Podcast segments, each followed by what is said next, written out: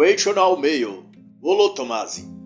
O autor é conhecido na esfera masculina na internet como um dos principais porta-vozes da conscientização dos homens em relação às mudanças comportamentais femininas, que tem provocado sofrimento amoroso dos homens. Ele segue princípios similares a de outro autor, também muito influente, Nessahan Lita. E através de Wolo Tomasi que expressões como Black Pill, Red Pill ou Machosfera ficaram conhecidas no público. O autor produz conteúdos de reflexão tomados pelo público como de libertação para os homens da exploração financeira e emocional das mulheres. E uma das primeiras coisas que chama a atenção logo no início, ainda na introdução, é que aos 32 anos Tomasi tinha entrado na universidade pela primeira vez. E ele vai dizer que, durante sua juventude, tinha desperdiçado parte de sua vida em atividades e coisas que não o levaram a lugar algum. Nas palavras de Wolo Tomasi, eu agora tinha coisas atrasadas para alcançar devido a decisões erradas que tomei aos 20 anos. E agora, portanto, há uma sensação de incompletude que preciso preencher. Golo também vai dizer que eu estava aprendendo o valor intrínseco da educação e de ser uma pessoa educada que aprendeu a aprender. O interessante disso é que muitos homens humilhados e frustrados emocionalmente pelas mulheres dedicam-se a rivalizar com elas e incentivar os homens a afastarem-se delas. Alegam que o sexo feminino é tóxico e nocivo à saúde mental e financeira do homem. Porém, estes mesmos homens não se aplicam em coisas positivas para si mesmos, como estudar, desenvolver conhecimento, tal como Tomás havia decidido fazer depois de considerar que havia desperdiçado boa parte de sua vida sem buscar um crescimento intelectual e até mesmo profissional. Assim, fazendo uma analogia a essa parte do texto de Rolo Tomás, se pode dizer que o crescimento ou aperfeiçoamento do homem não depende apenas dele afastar-se de mulheres tóxicas, mas principalmente dele se aproximar de coisas positivas para ele, como no caso estudar e desenvolver-se profissional e intelectualmente. Muitos homens reclamam do comportamento nocivo feminino, mas convivem com amigos homens frequentando com eles bares, festas e baladas regadas a excesso de bebidas e até drogas. Isto é, dizem que as mulheres destroem a vida do homem, mas eles próprios têm comportamentos e hábitos também destrutivos, como álcool e drogas, por exemplo. E como estudante, Tomás se dedicou-se à psicologia, estudos do comportamento e os fundamentos da consciência. E após muitos anos de estudo e experiência concreta, o autor passou a desenvolver sólidos conhecimentos e a propor teorias comportamentais que conectam a psicologia à dinâmica intergênero, ou seja, entre a relação homem-mulher. O autor também faz a consideração de que a idealização romântica da mulher ou dos relacionamentos é uma premissa cultural, portanto, em maior ou menor grau, está dentro de cada um de nós. Nos libertar disso e aceitar a realidade como ela é envolve uma guerra interna entre a pessoa e ela mesma. É então um processo doloroso e muitos reagem à dor atacando o mensageiro, porque a ilusão de antes era doce e a realidade de agora é amarga. Isso é enxergar a Matrix. É ver que o mundo dos relacionamentos é mais feio e cruel do que os filmes e séries mostraram. Essa é a vida real, e ela é dura e feia. A mitologia romantizada mais pregada no Ocidente, vai dizer o Olotomase, é a de que existe um companheiro ou companheira perfeita para cada um. E essa crença é tão forte e penetrante que entra em nossa consciência coletiva e se torna semelhante a uma declaração religiosa. E acrescenta ainda que a base que alimenta esse mito é a feminização da cultura ocidental, que grosso modo significa toda a arte, cinema, música, etc., se tornando um pedestal para a afirmação e superiorização da figura feminina, concomitante a uma massiva feminização do próprio homem. E é dentro desse contexto que o autor elabora o conceito de ideal de alma gêmea. E mais do que simplesmente interpretar isso como um anseio juvenil não prejudicial, o autor vai mais profundo e diz que o ideal de alma gêmea é a origem de enormes danos emocionais e financeiros do homem, e em menor escala das mulheres, porque projeta no indivíduo expectativas para além da realidade e que o faz sair e entrar de relacionamentos nocivos, tudo por causa da crença de que devem e podem encontrar aquele homem ou mulher especial, e se encaixará perfeitamente às suas expectativas e necessidades. Todo esse tempo buscando essa alma gêmea, portanto, poderia ser usado no próprio aperfeiçoamento, mas porém o indivíduo usará em busca da mulher ou do homem perfeito. E a observação do autor é que qualquer relacionamento em que você possa, aliás, em que você passa a dar e receber dela respeito, desejo mútuo, entendimento complementar, é sim uma relação em que se pode investir e considerar a pessoa ideal para você. O grande desequilíbrio nesse ponto é que, inúmeras vezes, o homem busca amor e companheirismo no relacionamento e a mulher busca o poder. Ou seja, o homem quer ser amado e respeitado. Já a mulher quer exercer domínio e se sentir dona da situação. E é por isso que a maioria das mulheres, ao se relacionar com o homem, seu primeiro impulso é tentar mudar esse homem não importa quais sejam seus atributos e qualidades, ela sempre tentará mudá-lo, transformá-lo naquilo que ele não é. Porque se ele mudar, mudar por ela, aliás, significa que ela controla a situação, ela domina o jogo. Ela está no comando, logo, ela é melhor que todas as outras mulheres, inclusive as que já passaram na vida desse homem. Mas para todo dominante existe um capacho submisso. Vai dizer o autor. Se você não está na posição de domínio, então você está na segunda posição, a de capacho. E Tomás aponta uma forma de perceber qual a posição que você tem ocupado na relação, pela seguinte observação. Quantas vezes nas discussões ou decisões de o que comprar ou em que investir tal dinheiro, no seu relacionamento você recuou e aceitou a vontade de sua mulher, mesmo que para evitar brigas mais acaloradas. Quantas vezes você se calou quando ela te empurrou ou ergueu a voz num tom mais agressivo?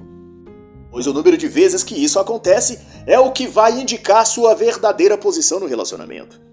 Na visão do autor, isso é um jogo de poder na perspectiva feminina e passa por aquilo que se convencionou chamar de shit test.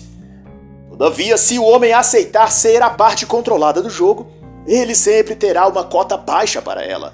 Mas a coisa ingrata nisso tudo é que se por outro lado ele tenta se impor com os mesmos artifícios que ela, gritando mais alto, impondo a força, ele não só desgasta a si próprio, como obtém o oposto do que esperava, além de problemas jurídicos, porque as leis misândricas atuais denominam como violência psicológica qualquer elevação no tom de voz que um homem faça à mulher. Radica na concepção de Rollo Tomasi é não entrar nesse jogo não gritar ou enfurecer-se, mas também não ficar ouvindo o que ela tem a dizer. Se ela querer dizer aos gritos, encerre a conversa e deixa falando sozinha.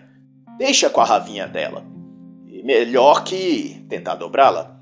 E na impossibilidade de essa atitude ser tomada, a melhor decisão é afastar-se definitivamente. Ou senão, o relacionamento será sempre um ringue onde dois lutadores combatem continuamente para ver quem morre e quem vive no final. Não vale a pena o desgaste. E as consequências são sempre as piores para ambos. E Tomás então passa a discorrer sobre um tópico também muito interessante e que vai enlecar-se ao que foi tratado anteriormente da questão de domínio e dominado. Segundo Tomás, a única forma de não ser dominado é exercendo o poder. Mas para isso é preciso saber o que é o poder. Muitos confundem e acham que ter poder é possuir dinheiro, status, fama ou algum dos tipos e por meio disso conseguir que façam coisas para você. Isso não é poder, vai dizer Tomás. Essas podem ser manifestações de um tipo de poder, mas o poder real não é e nem está em ter controle sobre as coisas de fora de você, mas as de dentro de você. Poder não é movimentar o mundo externo, mas mover a si mesmo para a direção que você escolhe e deseja seguir. Isso não é algo simples como parece. Tente convencer a um jovem de 19 anos, por exemplo, a não usar aquelas roupas ou aquele boné ridículo ou a não fumar um narguilé, ou a não falar certas gírias, ou a não fazer todas aquelas coisas que todos os outros jovens fazem. Certamente ele não ouvirá. Não ouvirá porque ele não tem poder sobre si mesmo. Ele não ouvirá porque ele ainda é comandado pelo mundo externo, pelas variações da moda, pelos seriados de TV ou pelo desejo latente de agradar as mulheres.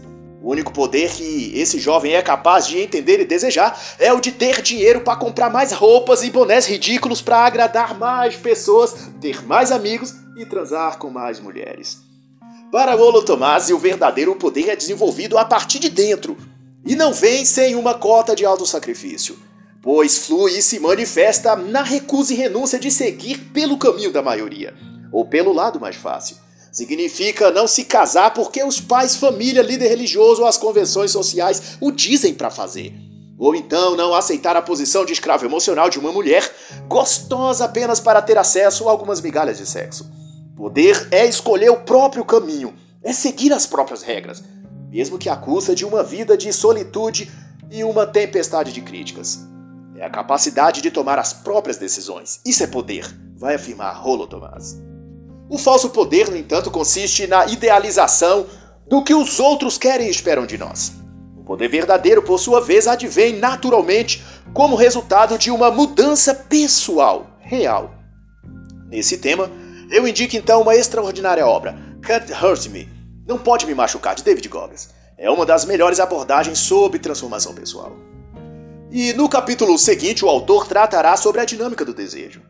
E sua consideração inicial é de que um dos problemas mais recorrentes com que se deparou nos 10 anos em que manteve regular aconselhamento e proximidade com homens de todas as faixas etárias sobre seus dramas conjugais é o fato de estes homens quererem uma resposta e solução à seguinte questão.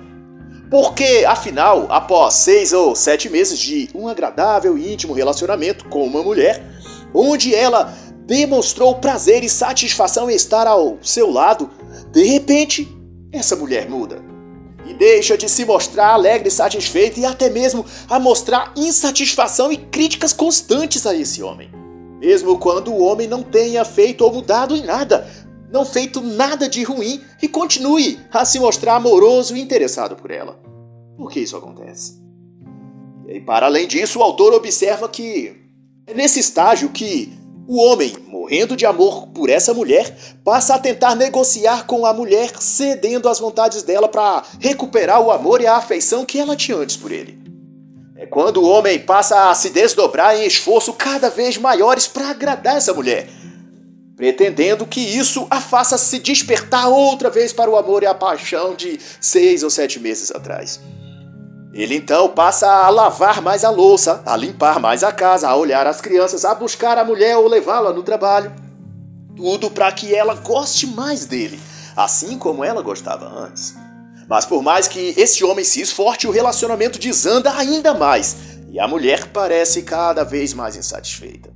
E a avaliação do autor é que o desejo ou sentimentos de uma mulher raramente é autêntico e desprendido. Ela não gosta ou se sente atraída pelo homem apenas pelo que este homem é. Os sentimentos de uma mulher está atrelado a uma série de fatores e complexidades, que, simplificando, equivale dizer que ela se sente atraída pelo homem à medida que esse homem seja um desafio para ela. Quando ela obtém a certeza de que já conquistou o homem, o desejo dela diminui. E como a realidade mostra, ela passa a buscar novos desafios. Tinder e o Badu tá aí para provar isso. A partir daí só resta ao homem duas alternativas. Ou ele abandona o jogo e vai embora, ou cria novos estímulos para que essa mulher continue interessada nele. Esses estímulos, por sua vez, consiste em melhorar a aparência, ganhar mais dinheiro, ser mais intelectualizado, inovar em alguma área pessoal, ou seja, crescer e evoluir. Isso tende a despertar na mulher o medo da concorrência, por perceber que você se tornou mais interessante também para outras mulheres. Isso poderá acender a libido dela outra vez. Mas o problema disso é que também essa técnica tem seu prazo de validade. E esse homem, depois de um tempo, se verá outra vez dependendo de criar novas atrações e estímulos para essa mulher, pois outra vez ela se mostrará desinteressada e fria. E isso se repetirá recorrentemente na relação, pois as mulheres têm se condicionado a viver e se motivar sexual e amorosamente a partir de gatilhos externos, o que pode levar o homem ao esgotamento psicológico a longo prazo. E ao fim, apesar de tudo que o homem fez, acabe perdendo a mulher do mesmo jeito. Motivo pelo qual alguns homens optam por viver para si mesmos e parar de se submeter a relacionamentos afetivos com mulheres. Estes julgam com claras razões que o custo-benefício para os homens simplesmente não compensa. É muito investimento para pouco resultado. E nos termos do autor, é romper a familiaridade estabelecida e previsível. Isso é o que incendeia a imaginação feminina. Uma avaliação importante que o autor também faz é que praticamente todos os problemas enfrentados pelo homem no campo amoroso encontram sua base no medo da rejeição feminina. E é a partir desse medo que suas decisões são tomadas. Ou ele vai passar a beber para esquecer, ou usar drogas ou tornar-se escravo de qualquer fêmea e um súdito em tempo integral por alguma migalha de sexo. Enfim, enquanto o homem tiver medo de perder a mulher, ele sempre terá, ela sempre, aliás, terá poder sobre ele. E isso é tão perigoso e nocivo que pode vir a se tornar um tipo de válvula de escape emocional. Ou seja, toda vez que esse homem estiver frustrado, buscará na dedicação a uma mulher seu bálsamo de cura. Isso provocará um estado de dependência tal que o relacionamento com aquela pessoa, com aquela mulher, que a este ponto já terá se tornado uma abusadora, por ver a fraqueza e independência desse homem, se tornará uma espécie de religião para ele e aquela mulher um tipo de Deus a quem ele deve venerar. E o maior mal disso tudo é que quanto mais esse homem se torna fiel, vassalo dessa mulher, mais ela se tornará sua carrasca, humilhando, rejeitando e sendo cada vez mais indiferente para ele. E tanto por isso os relacionamentos modernos se tornam cada vez mais infrutíferos, danosos e sem chances de sucesso. São cansativos, para usar uma expressão comum. Mas para quem quiser se relacionar e correr todos esses riscos, ele deve entender que esse é o jogo, nas palavras do próprio autor. E como em todo jogo, se você não pontuar, o outro vai pontuar sobre você. E as armas e estratégias desse jogo são todas mentais. Mas se serve de conforto, não importa o quanto você marque pontos. Bem provável que dali a um tempo você descobrirá que aquela não era uma mulher assim tão qualificada como você pensava. Era apenas parte da estratégia dela fingir que era melhor do que de fato ela é. E se ela te frustrar ou se cansar de você e deixá-lo, não se culpe. Mulheres de baixa qualidade hoje são a regra e tem aos milhares em todo lugar. Nas páginas seguintes, o Olo Tomasi faz um arrazoado sobre alfa e a definição do que é ser alfa. No entanto, elas não diferem, no geral, aquilo que é já concebido nos meios masculinistas, de que o padrão alfa tende a ser egoísta e outros pressupostos que de muito já foram também faladas em toda a internet. Basta, portanto, apenas eu referenciar aqui que na percepção do autor, o alfa o é não por aquilo que ele conquista, mas por sua postura interna diante da vida. E por isso ele tanto pode canalizar isso para ser produtivo e para o bem, quanto para derrubar seus opositores e se mostrar melhor competidor do que os demais. Ser alfa não significa necessariamente ter um baixo caráter moral.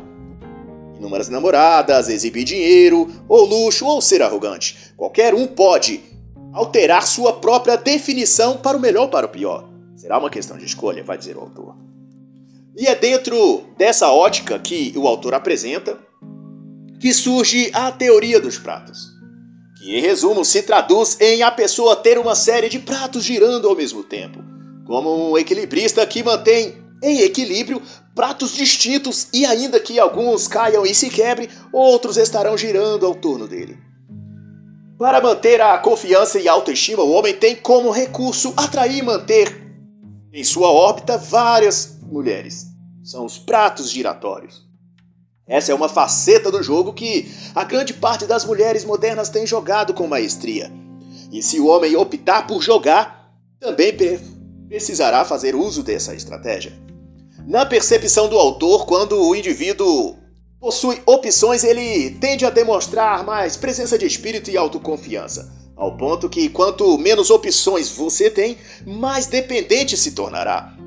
E por isso, uma mulher que tem ao redor de si vários pretendentes demonstra um ar de superioridade e relativo desprezo por outras mulheres e também pelo seu próprio companheiro, fazendo com que esse homem, o seu companheiro, seja manipula manipulado por ela. E tanto por isso se vê atualmente mulheres arrogantes e autoritárias. É, é que elas fazem o jogo de manter no Face e Whats tantos contatinhos masculinos interessados nela, os quais ela vai alimentando com migalhas de atenção ou sexo esporádico. É que ao manter aquela rede de escravos ao redor dela, ela produz em sua própria mente força emocional e autoestima para dominar a relação e se manter no controle. E portanto, se uma mulher, sua namorada ou esposa, tratá-lo com desprezo e fizer pouco ou nenhuma questão de manter você ao lado dela, é bem provável que ela já tenha ativado o círculo de contatinhos dela. Os escravos no banco de reserva sinalizaram que estão a fim de entrar em campo e tomar a vaga do titular. Ou seja, os pratos giratórios estão em órbita. assim, para ela, você não fará qualquer falta no jogo. Mas a desvantagem é toda sua. E o domínio de campo e posse de bola é todo dela. Para quem quer se manter no jogo e ativo, girar vários pratos se torna uma tática potencialmente boa. Levando-se em conta que talvez o prato que você gostaria de manter girando por mais tempo, talvez seja aquele que você terá de abrir mão. Porque talvez esse prato já esteja girando na órbita de outro equilibrista mais habilidoso do que você.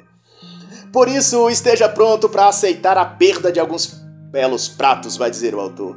No entanto, quem gira vários ao mesmo tempo sempre terá algum pronto para substituir o que se quebrou. Esse é o jogo de atração e interesse. É um jogo sórdido, mas não pense que você que as mulheres modernetes não estão jogando assim. Elas estão e já aprenderam a jogar melhor do que você. Porque enquanto você está pensando na ética ou na virtude desse comportamento, elas estão bem se divertindo, girando os pratos nesse jogo. Ora, sendo pratos girando nas mãos de um equilibrista, elas sendo o prato nas mãos dos equilibristas, outra hora sendo elas o equilibrista a girar muitos pratos ao redor de si mesma. E não pense você que as mulheres atuais são capazes de sentir qualquer remorso por isso. Só sente remorso quem tem coração, e a maioria das mulheres já congelaram o órgão que tinha dentro do peito há muito tempo. E para os homens que aceitam jogar fora também o seu próprio coração e jogar o jogo, as palavras de Rolo Tomasi é: Não há mulher de qualidade. Isso é uma idealização sua. Você joga, ela também joga. A questão é que ela não admite isso para você e por isso você idealiza que ela é a mulher exceção, que só tem olhos para você. Só as amigas mais íntimas dela é que sabe quem ela é de verdade e o que ela faz. O que você acha que sabe dela é apenas aquilo que ela te permitiu saber, ou o que ela quer que você pense dela. Não há agulha no palheiro, existe apenas o palheiro, Escolha uma palha e isso é tudo que o jogo te oferece. Mas antes que o amigo leitor se prenda de vez na raiva ou se desfaleça em angústia, vale o que diz o autor em outro capítulo. Ele diz: Tudo na vida depende de quais são seus objetivos pessoais. O uso que você faz de um conhecimento vai depender exclusivamente do que você pretende alcançar e do propósito que você estabeleceu para sua própria vida. E nas minhas próprias palavras, eu ouso dizer que você não deve optar por seguir um caminho em cujo se manter nele exigirá que você sacrifique a essência de seu próprio ser. Nossa identidade, caráter, índole moral e pessoal deve crescer com nossas escolhas e não ser diminuída e deteriorada com elas. No mais, o autor também vai dizer: quaisquer que sejam seus motivos, as mulheres devem ser apenas um complemento à vida de um homem nunca o foco. E no capítulo denominado Jogo das Damas, o autor vai trazer um assunto também já bastante explorado nos meios masculinos na internet. Motivo pelo qual serei breve na abordagem deste tema aqui. Trata-se do comportamento típico feminino da hipergamia, associado à emulação de comportamentos. De acordo com o autor, as mulheres são predispostas e socialmente encorajadas a procurar a monogamia. Não por força de caráter, mas por conveniência, vale dizer. O jogo das damas neste caso é que, por prioridade, a mulher busca segurança, por isso busca alguém estável e capaz de prover. Contudo, por trás da fachada, faz outra jogada nas peças. Alguém de sua imagem de mulher de respeito e responsabilidade se dá a experimentar uma variedade de homens, seja para avaliar seu poder de atração, para medir a possibilidade de encontrar um melhor do que o que ela já tem, ou então por pura saliência e divertimento. Mas seja como for, para que a imagem dela não seja danificada, ela passa a praticar o que Rolo Tomasi chama de hipocrisia calculada, que na prática é o ato de dissimular um comportamento recatado e até tímido ou discreto e nos bastidores manter uma vida dupla, se relacionando com vários homens ao mesmo tempo, que o autor vai chamar de orbitadores, que de um modo mais direto de dizer são aqueles contatinhos que a mulher mantém no Face, Whats ou no próprio Tinder e Badu. E é devido a esse menu de opções, a esse cardápio de orbitadores girando em torno da mulher, que estas dão pouco ou nenhum valor a seus namorados ou maridos. Elas têm a autoestima alimentada por esses orbitadores, vai dizer o autor.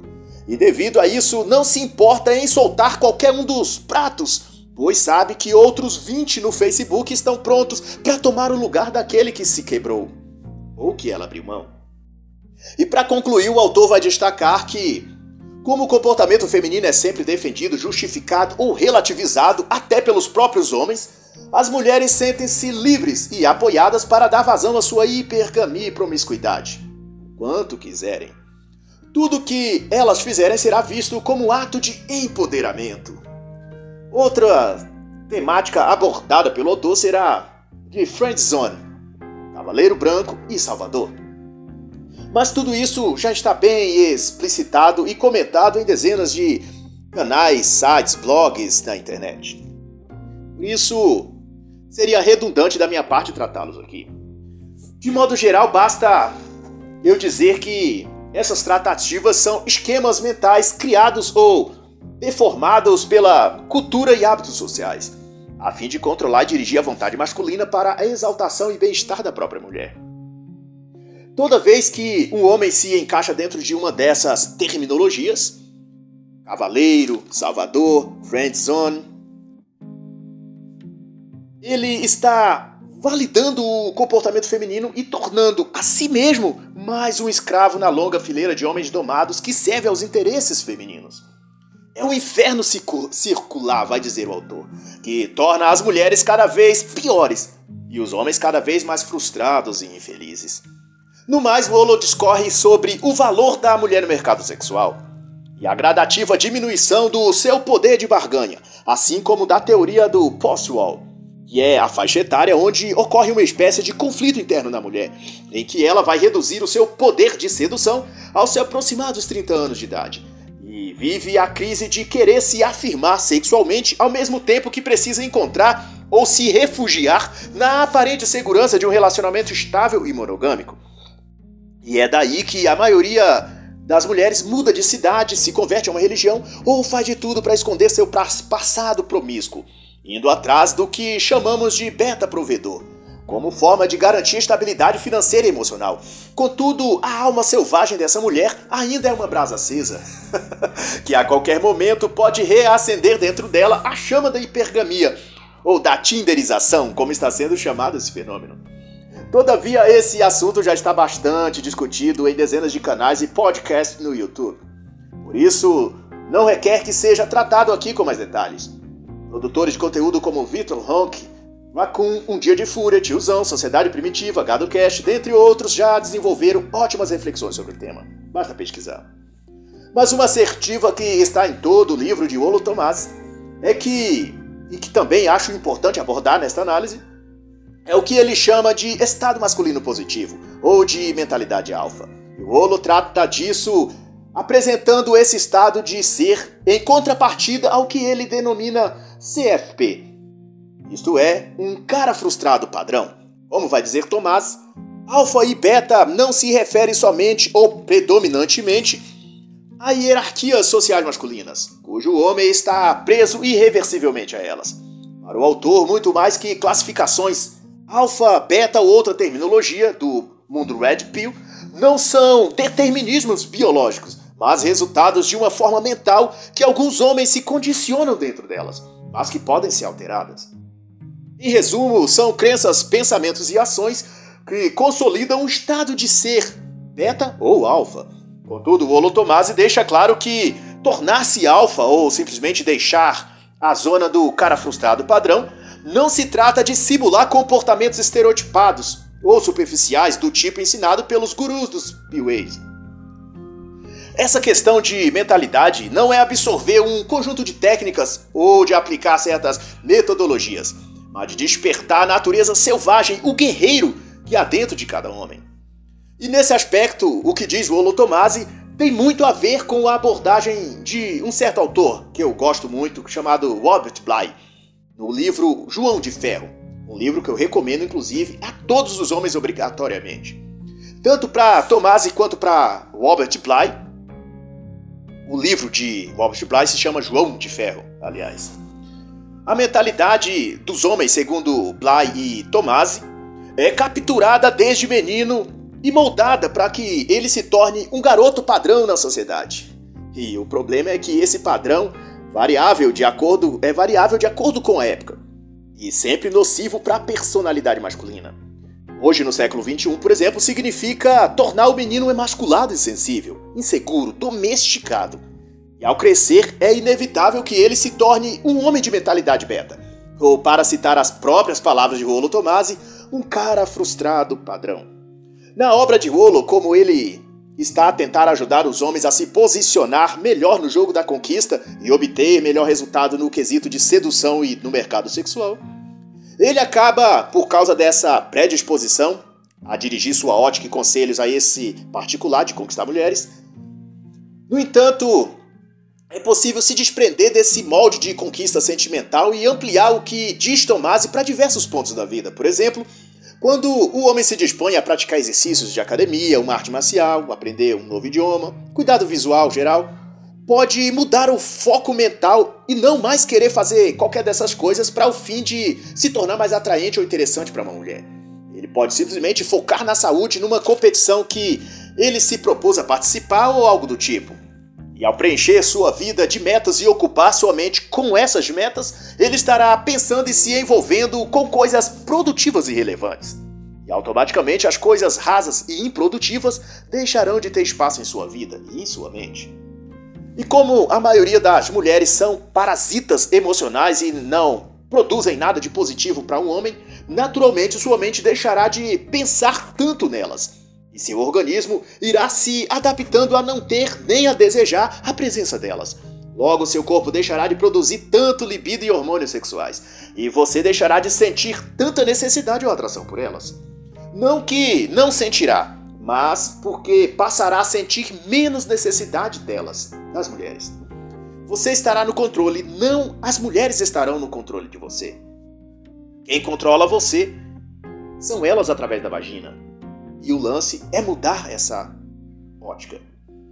E para efeito de encorajamento e estratégia sobre como fazer, como fazer isso, como sair dessa matrix psicológica a qual o homem é empurrado a viver dentro desde que nasce até a sua morte, eu recomendo o livro e série de vídeos do Cio da Marinha Americana, já comentado por mim nessa análise, David Goggins, em sua obra Can't Hurt Me. Não pode me machucar. Ele ensina de modo prático como despertar o gigante interior que está hoje adormecido dentro da maioria dos homens. E, para concluir essa análise, faço minhas palavras de Rolo Tomasi.